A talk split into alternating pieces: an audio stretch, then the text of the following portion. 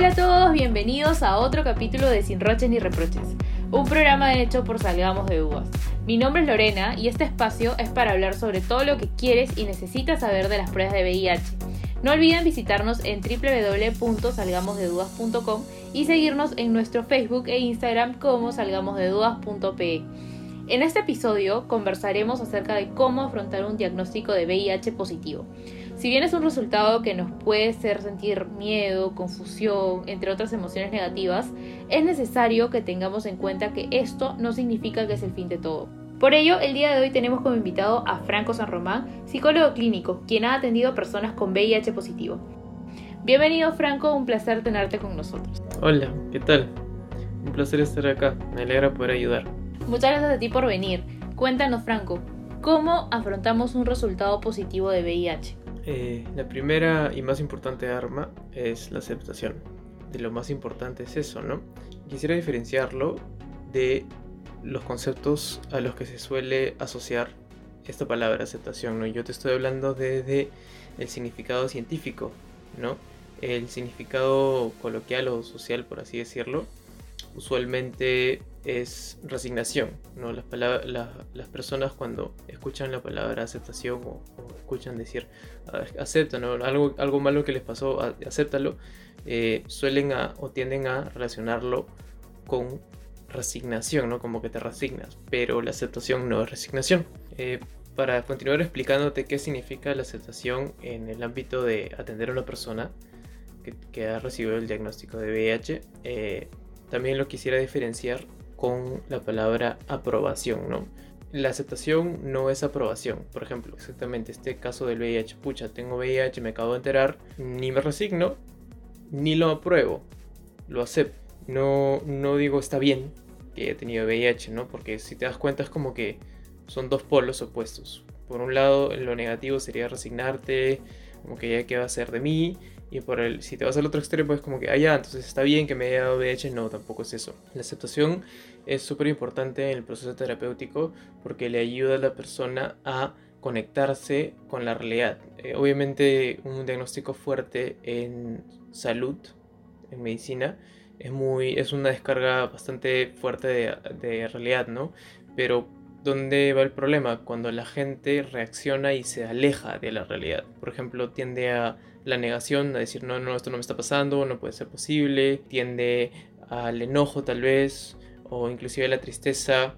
Hay una desvirtuación de lo que le ha pasado, eh, lo puede exagerar o lo puede inclusive omitir, ¿no? Como te acabo de, de explicar. Entonces la idea no es que ni lo omita ni lo exagere, sino que lo procese como viene, ¿no? El dolor es parte de la vida, entonces esa situación usualmente dolorosa más que unos para otros, es encontrar esa guía, la aceptación te ayuda a encontrar eh, la guía, que en realidad es un sinónimo de terapia, ¿no? La terapia es una guía y no, no hace que las personas no caigan en ninguno de estos dos polos, ¿no? Lo, centra bastante en eh, aceptar la realidad como es les ayuda a hacerle frente y una vez que haya aceptación del hecho real, por el lado emocional, automáticamente va a haber esta alineación, ¿no? Y se va a alejar a la persona de un estado de ánimo exagerado o nulo, ¿no? Porque los dos este, polos opuestos son, son dañinos para las personas.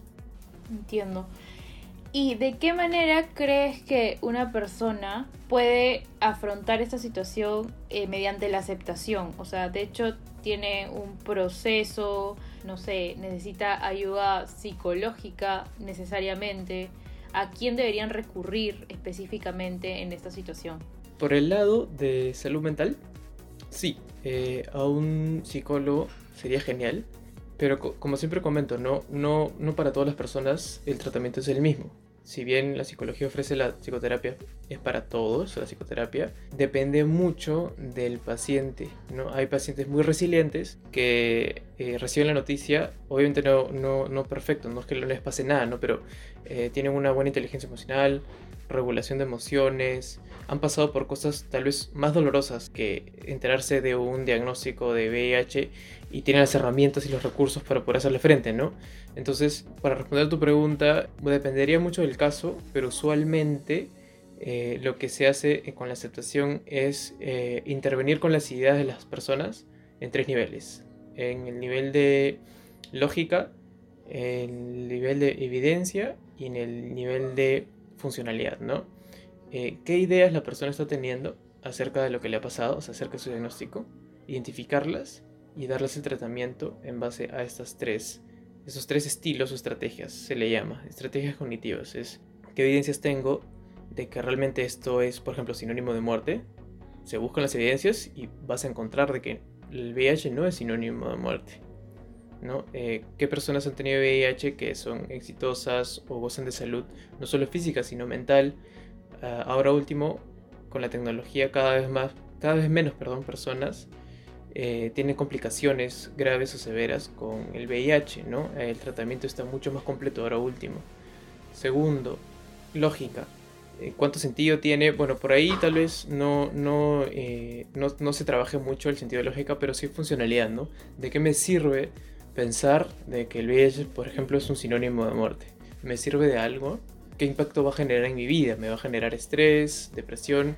De todas maneras, aceptación es la tristeza el del, por el dolor, ¿no? Una persona que experimenta dolor, sea físico o mental, va a estar triste en cierto sentido, pero lo patológico vendría a ser, en vez de estar triste, estar muy triste, ¿no? Y no solo en intensidad, sino también en frecuencia, por ejemplo, hablamos de una tristeza crónica. Eso, de eso se encarga esta estrategia de la funcionalidad, ¿no? De qué me sirve pensar esto si me va a poner en un estado emocional de, tal manera, ¿no? No va, la persona no va a gozar de salud mental si es que le da rienda suelta a las ideas que se activen desde la situación que es enterarse del diagnóstico. Entonces, inclusive, eh, no solo va de lo físico a lo mental, sino va de lo mental a lo físico también. ¿Por qué? Una persona con un estado emocional inestable, eh, que está muy afectado y no goza de salud mental en ese aspecto porque la depresión está en su vida, tiende a responder con un sistema inmunológico muy afectado. Entonces, y justamente esto es lo que no se quiere para enfrentar a una situación de, problemas de salud como es el VIH. Entonces, por donde lo veas, la salud mental, la intervención, el psicólogo, puede ayudar a la persona de esta manera que te explico y tener la mejor adherencia al tratamiento posible, ¿no? Sobre todo los fármacos y la medicina que, que la persona tiene atención gratuita gracias al Estado peruano, ¿no?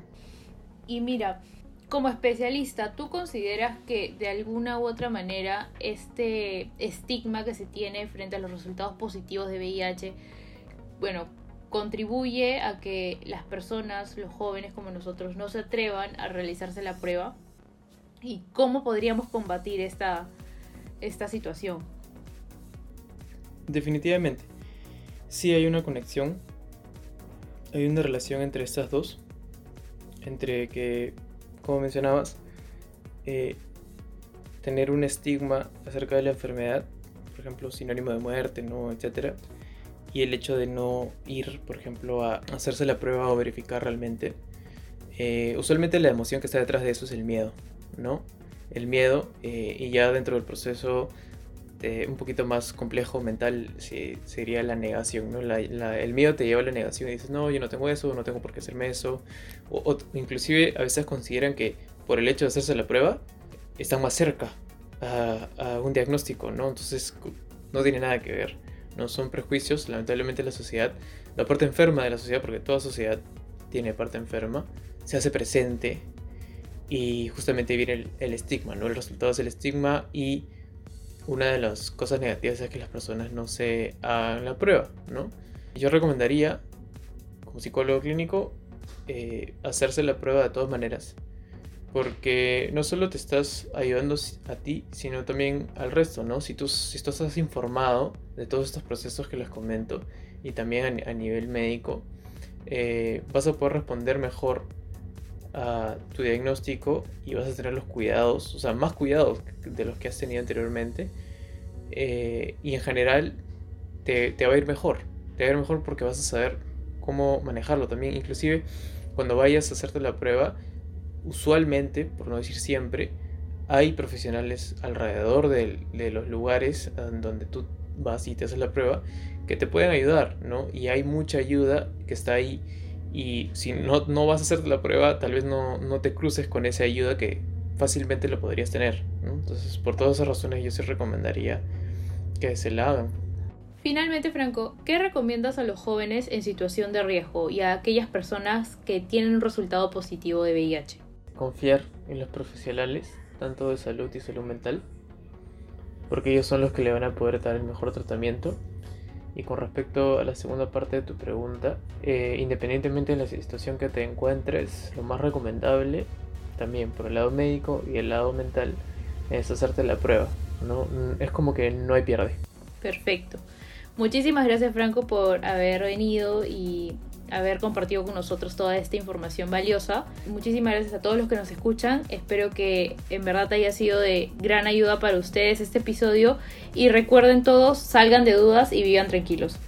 No olviden visitar nuestra página web en www.salgamosdedudas.com para tener toda la información que necesitan y encuéntrennos en Facebook e Instagram como salgamosdedudas.pe. Cuídense mucho y ya nos encontraremos nuevamente en el siguiente episodio de Sin Roches ni Reproches. ¡Chao!